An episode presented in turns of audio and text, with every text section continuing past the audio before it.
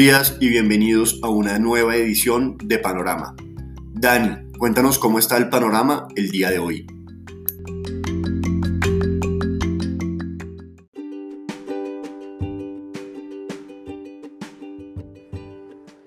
Gracias Nico. El panorama del día de hoy es indeciso, donde la principal noticia viene por un mercado de dos caídas consecutivas explicado por los nuevos récords de contagios en el mundo, no en los países desarrollados que han tenido una exitosa campaña de vacunación.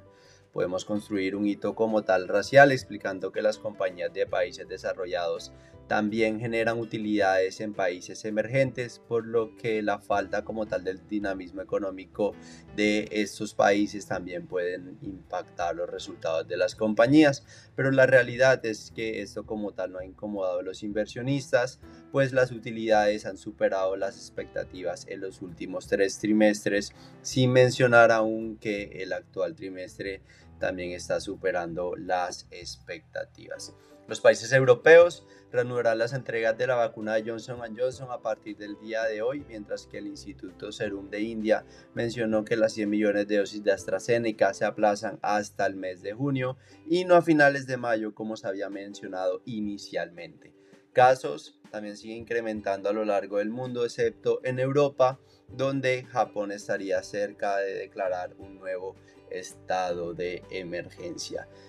Ya hablando un poco acerca de acciones en Estados Unidos, la acción de Netflix cae cerca de un 10%, luego de dar a conocer los resultados que fueron inferiores a lo esperado por el mercado, causado principalmente por una desaceleración de los nuevos usuarios.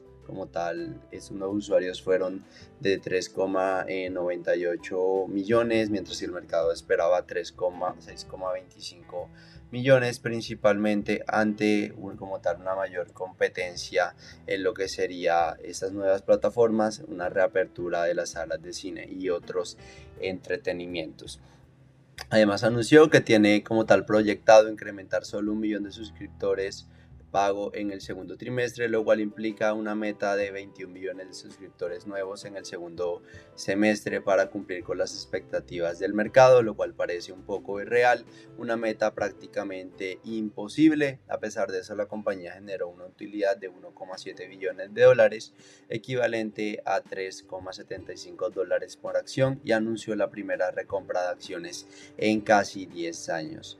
Los inversionistas también se alistan por una posible IPO de Discord, luego de como tal rechazar la oferta de compra de Microsoft que ascendió a unos 12 mil millones de dólares inferiores como tal a los valores de mercado que se estarían evaluando cercano entre unos 15 a unos 18 mil millones de dólares, donde también Twitter ha manifestado que estaría interesado.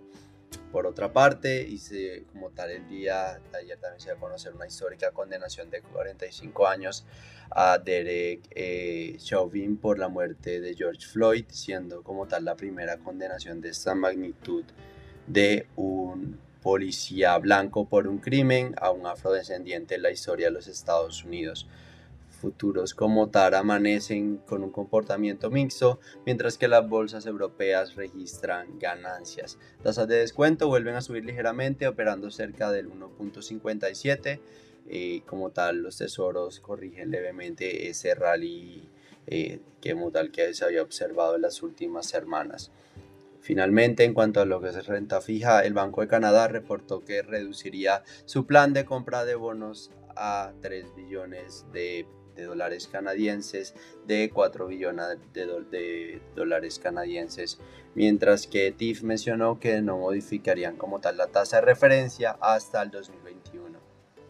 En cuanto a materias primas, Petróleo mantiene las desvalorizaciones con WTI operando cercano a los 61,6 dólares por barril y Brent nuevamente eh, volviendo a caer a niveles cercanos a los 65 dólares por, por barril afectado por estas preocupaciones de la demanda de India ante una segunda oleada más fuerte de lo que fue la primera, lo cual no ha dado tregua en los últimos días. Por otra parte, la OPEC más mantendría como tal los recortes de producción la próxima semana, si como tal no están expuestos a irrupciones en el mercado, es decir, a impactos o a lo que genere desbalance sobre el mercado petrolero en los próximos días. Y finalmente lo que es el mercado de divisas, el dólar el día de hoy se fortalece eh, levemente, donde el euro eh, pierde un poco eh, de valor, se puede ver como tal un comportamiento mixto en general en el mercado internacional, mientras que las divisas...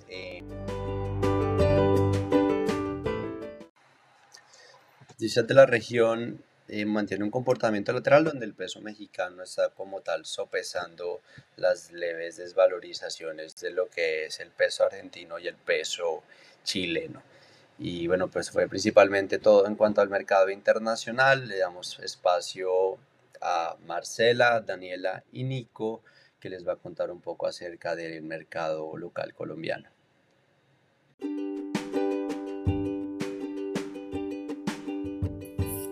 Buenos días Raúl, muchas gracias. Soy Nicolás de Francisco y vamos a hablar del dólar. En noticias relevantes, el día de ayer en Colombia, el proceso de aplicación de algunas segundas dosis de vacunas se vio aplazado luego de la falta de existencia de vacunas del fabricante chino Sinovac, esto afectando a algunas personas priorizadas en la etapa 2 del plan de vacunación. Igualmente, el gobierno nacional autorizó a privados la compra de vacunas contra el COVID-19. Sin embargo, ha aclarado el presidente Iván Duque que estas vacunas únicamente podrán ser adquiridas las que tengan autorización por parte del INVIMA para uso de emergencia y dejando claro que estas no podrán ser vendidas y su aplicación debe ser gratuita para los ciudadanos colombianos. En un estudio publicado por Casa de Bolsa, se denuncia que el 38% de las compañías que cotizan en bolsa elevaron sus dividendos, donde destacan ISA, Grupo de Energía de Bogotá y Promigas, con incrementos del 93, 27 y 19% respectivamente. Igualmente, durante el periodo comprendido entre enero y marzo del 2021 se crearon en el país 96.431 empresas, una alza del 9,3% comparado con el mismo periodo del 2020, donde se deja ver un mayor dinamismo en la economía colombiana. Por último, en entrevista el día de ayer, el presidente, el gerente del Banco de la República, Leonardo Villar se refirió al plan de ajuste fiscal que pretende el gobierno nacional sea aprobado en el legislativo colombiano con la reforma tributaria, haciendo un llamado urgente para ajustar las reglas tributarias para que empezando en el 2022 se pueda reducir de manera sustancial el déficit y las necesidades de financiamiento del país haciendo una advertencia sobre la posibilidad de que Colombia pierda su grado de inversión.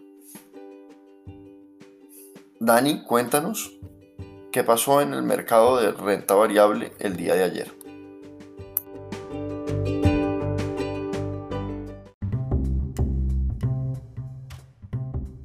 En el mercado de renta variable local nuevamente vemos volúmenes sobre los 100 mil millones de pesos. Se negociaron en total 162 mil millones, donde la especie más transada fue Ecopetrol con 32 mil millones de pesos negociados, seguida nuevamente del ETF y Colcap con 31 mil millones de pesos. El índice Colcap se mantiene sobre los 1.300 puntos. Eh, vemos bajos volúmenes de negociación durante la jornada, donde se observa que el mayor volumen se da hacia el cierre de la sesión. La especie que más se valorizó fue Enca con una valorización del 4,17%, mientras que la especie más desvalorizada fue Grupo Éxito con un menos 2,38%. Para el día de hoy esperamos un comportamiento lateral en el índice, monitoreando los 1.320 puntos al alza, nivel que no ha logrado vulnerar en las últimas jornadas. Por parte del punto de vista técnico, la acción de Grupo Argos el día de ayer logra mantener ese nivel de soporte y la confirmación en el piso en los 11.300 pesos. De este nivel observamos un efecto rebote nuevamente hacia los 11.500. Monitoreamos al alza el nivel de la media móvil de 200 días cerca al nivel de 12.000 pesos. Consideramos estos son niveles atractivos de entrada donde la especie está muy descontada. Observamos una mayor posibilidad de recuperar estos 12.000 que volver a a los 10.700 que sería el siguiente nivel de soporte. Y para finalizar, la acción de la Bolsa de Valores de Colombia ha evidenciado una recuperación de los volúmenes negociados ante la expectativa por la aproximación de la fecha ex dividendo y una rentabilidad del dividendo de poco más del 9% con el precio de cierre de ayer. Esperamos la especie continúe con esta buena dinámica donde el siguiente nivel de resistencia son los 12.700 pesos. La fecha ex dividendo es el próximo lunes 26 de abril. La especie aún se encuentra en niveles atractivos de entrada para buscar el dividendo, no obstante el potencial de valorización es limitado. Nuestro precio objetivo de la compañía es de 13.000 pesos.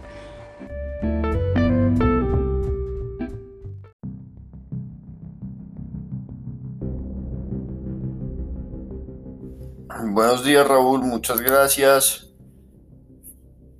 Vamos a hablar del dólar.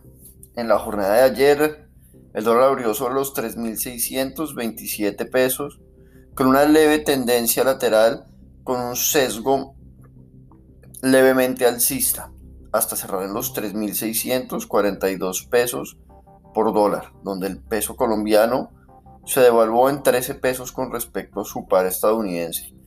La jornada tuvo un volumen transado de 885 millones de dólares. El primer catalizador de este movimiento estuvo asociado al avance en el número de casos de COVID-19 a nivel global, en particular en la región de América Latina, que se tradujo en un deterioro del apetito por riesgo, afectando las divisas de la región. Durante la jornada, el precio medio fue de 3.637 pesos con 42 centavos. Para el día de hoy esperamos soportes entre los 3.630 y 3.620 pesos y resistencias entre los 3.660 y 3.670 pesos por dólar. Los dejo con Marcela para los temas de renta fija.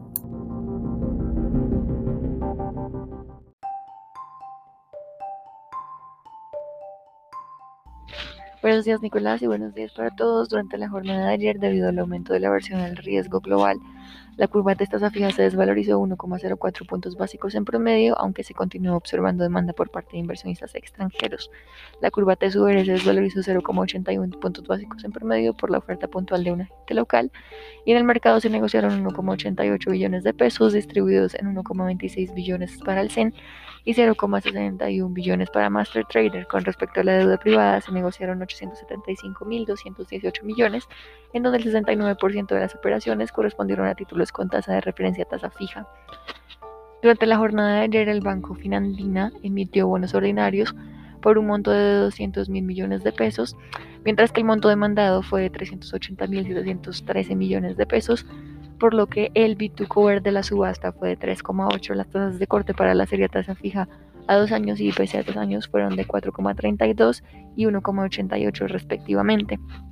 El viceministro de Hacienda, Juan Pablo Zárate, dijo en una entrevista que Colombia busca crear condiciones para atraer capitales extranjeros en momentos donde la deuda subió a niveles históricos altos para hacer frente a la pandemia. También señaló que aunque la reforma tributaria presentada en el Congreso la semana pasada tiene como objetivo recaudar el equivalente de aproximadamente 2% del Producto Interno Bruto por un año en promedio hasta el 2031, como mínimo es necesario entre 1,4% y 1,5% del PIB. Hay que recordar que esta reforma tributaria es bastante importante ya que de esta pues depende la nueva calificación riesgo país. Hoy habrá subasta por 350 mil millones de pesos de TES UR con vencimientos 2029, 2037 y 2049. El mercado internacional amanece hoy con las bolsas de Asia a la baja, Europa al alza y los bonos del Tesoro a 10 años amanecen en niveles de 1.5, el nivel más bajo en 5 semanas, por lo que en el mercado de renta fija local se podría presentar algún tipo de apreciación durante la jornada. Este fue el panorama para el día de hoy, esperamos que tengan un buen día.